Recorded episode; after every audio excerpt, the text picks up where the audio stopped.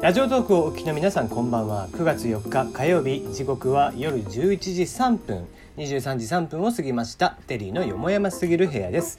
いかがお過ごしでしょうか？テリーです。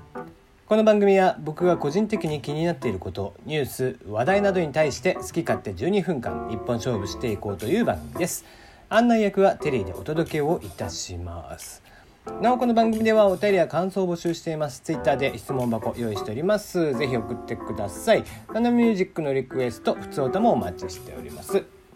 はい。えー、今日は台風がね、えー、中国し、えー、四国中国地方、えー、大阪、えー、兵庫あたり、えーすごいことになってましたね。まあえーと、死者の方もちょっと出ているということみたいですけども、えー、まだでも停電とかもあったり関空なんかもですね、えー、3,000人ぐらい、えー、人が閉じ込められているというか、えー、待機の状況になっていたりだとかで。うんやっぱりこう台風もここまでの規模感になってくると何が起こるかわからないという感じですね、まあ、僕らも鹿児島生まれで台風には非常に慣れているもののうん今回動画とかでねツイッターとかで見ていて、えー、まあ凄まじい勢いだなと。あのなかなか僕ら鹿児島なんかでこう台風に慣れてる人間からしてもかなりの威力の、えー、台風なんだなというのがよくわかりますね。えー、だに、えー、東京でさえも風が強かったりしてますが、えー、僕ん家も海沿いだったりはするので、ね、海沿いっていうほど海沿いでもないんですけど海がまあ比較的近い方なので、えー、風がものすごい吹いてますね。うん東京でもそんな感じなんですから、えー、現地の人たちはいまあ未だにね、えー、今やっとね、え、静かになったぐらいかなとは思いますけども、え、くれぐれもねやっぱり台風まだ、え、時期的にはいつ来てもおかしくないというのがありますんでもしね今後もあるとしたら気をつけていただければなと思っておりますが。はい、えー、質問箱久々に来てましたので見読んでみましょうラジオネームアデリスさんえー、テリーさんこんばんは。はいこんばんは。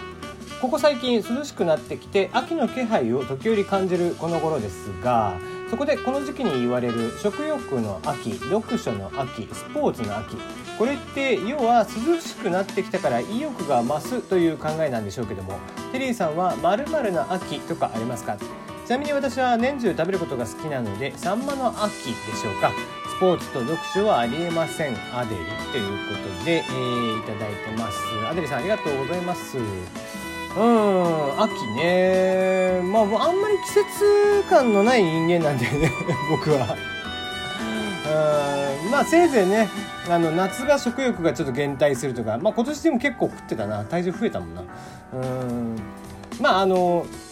そうですね。意欲が増すというよりはこう、まあ、涼しくなってきて運動がしやすくなったりだとか、えー、夜も、比較的静かで涼しかったりで、まあ、読書がはかどるとかっていうことなんですよね結局は。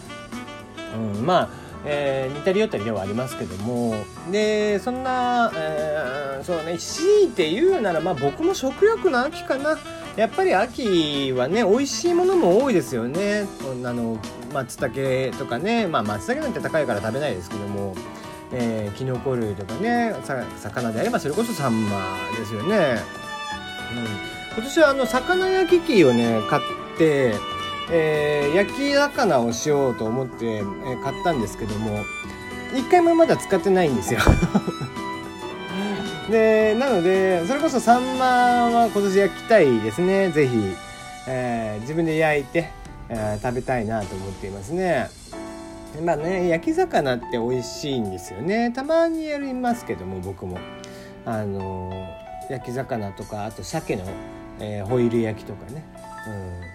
うん。ななんですかね。秋になるとサンマさ秋でサンマ以外だと皆さん焼き魚で何するんですかね。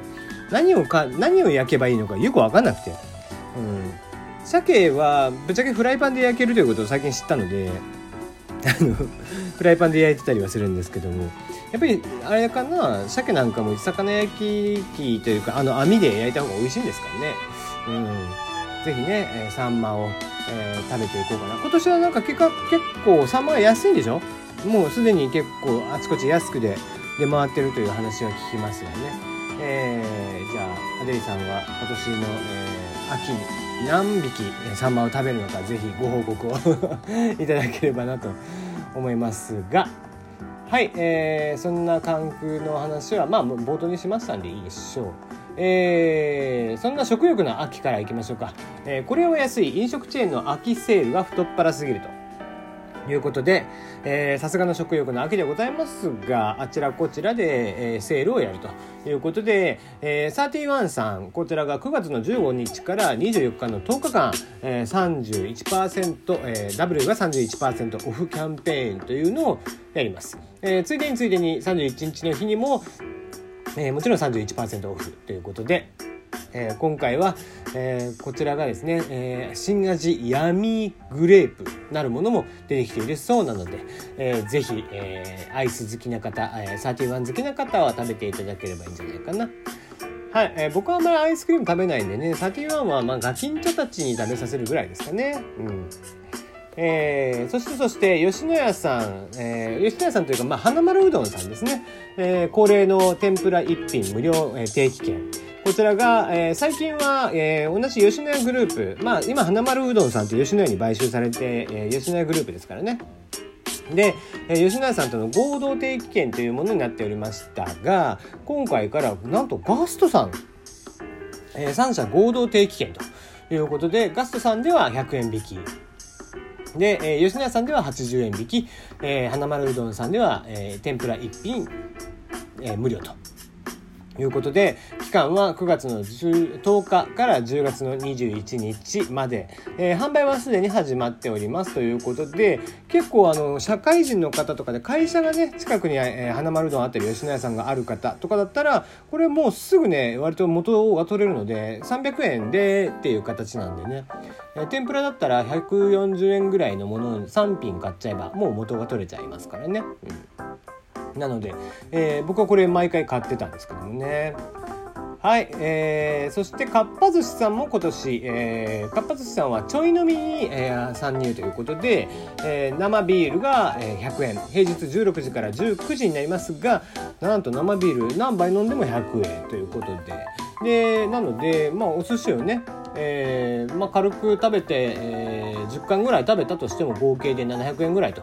いうことらしくて、えー、まあこれはお得ですよねで最近ね回転寿司なんかはおつまみ系も非常に充実しておりますのでぜひぜひ、えー、こういったものを、えー、チャレンジしてみたらいかがでしょう。えー、太陽系の未知の惑星プラネット9が発見されるまでにはあと1000年がかかるということで、えー、世紀に近目ドッテン、えー、回ですねえー、冥王星は今違いますのでねで、えー、それに続きます第9の惑星プラネット9というものが存在されるとして2014年から提唱されています。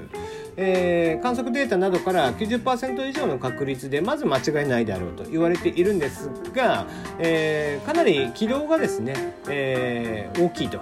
そのためなかなかその太陽に近づかないということもあり、え、真っ暗なんですって。なので基本的に見つからないということ。なんですよね。で今の天体技術だとあ1000年ぐらいかかるんじゃないかということですね。まあ見つかったからっつってなんじゃないという話なんですが。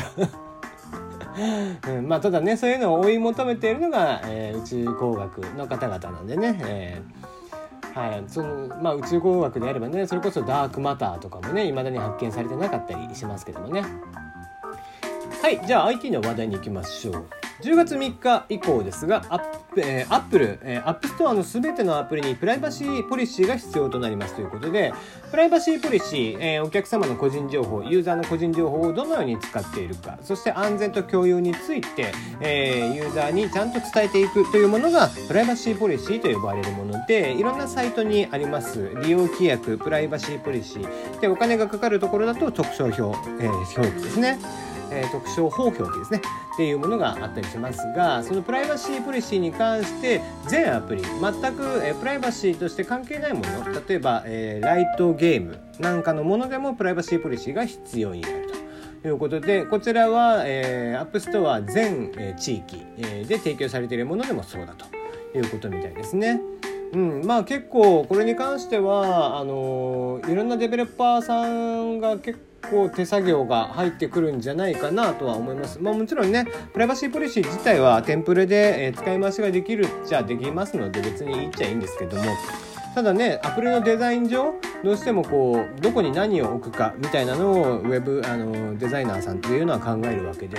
ましてフルネイティブアプリといって、えー、ブラウザが読み込むタイプのアプリではないものだとちょっとその場所が1個変わるだけでもデザインが1個変わるだけでも結構大変だったりするんですよね。なので、えー、これは開発会社にとってはちょっとしんどいかなという気はしています。はい、えー、次マーシャルギターアンプフスマートスピーカーを発売へということで、えー、ギターメーカーギターアンプメーカーになりますがマーシャルというのがありますそちらがスマートスピーカーに対応ということでまあ、こういったね、えー、有名どこのス,、えー、スピーカーメーカーさんとかが、えー、入ってくるとちょっと面白みが出てくるかなという気はしてますね。まあ、だんだんとこういったなんか普通のスピーカー、えー、まあマーシャルさんの場合には普通のスピーカーではないですけどもゼンハイザーさんとかも、えー、それこそね参入みたいな話があったりだとか、えー、いろんなそのスピーカーさんスピーカーメーカーさんとかが、参入してくるとちょっとこれは面白くなってくるのかなという気はしていますね。はい最後の話題になりますでしょうか約50年ぶりにアニメ化される手塚治虫の名作「ドロロ」百鬼丸役に、えー、鈴木弘樹さんドロロ役に鈴木里央さんを起用決定ということで、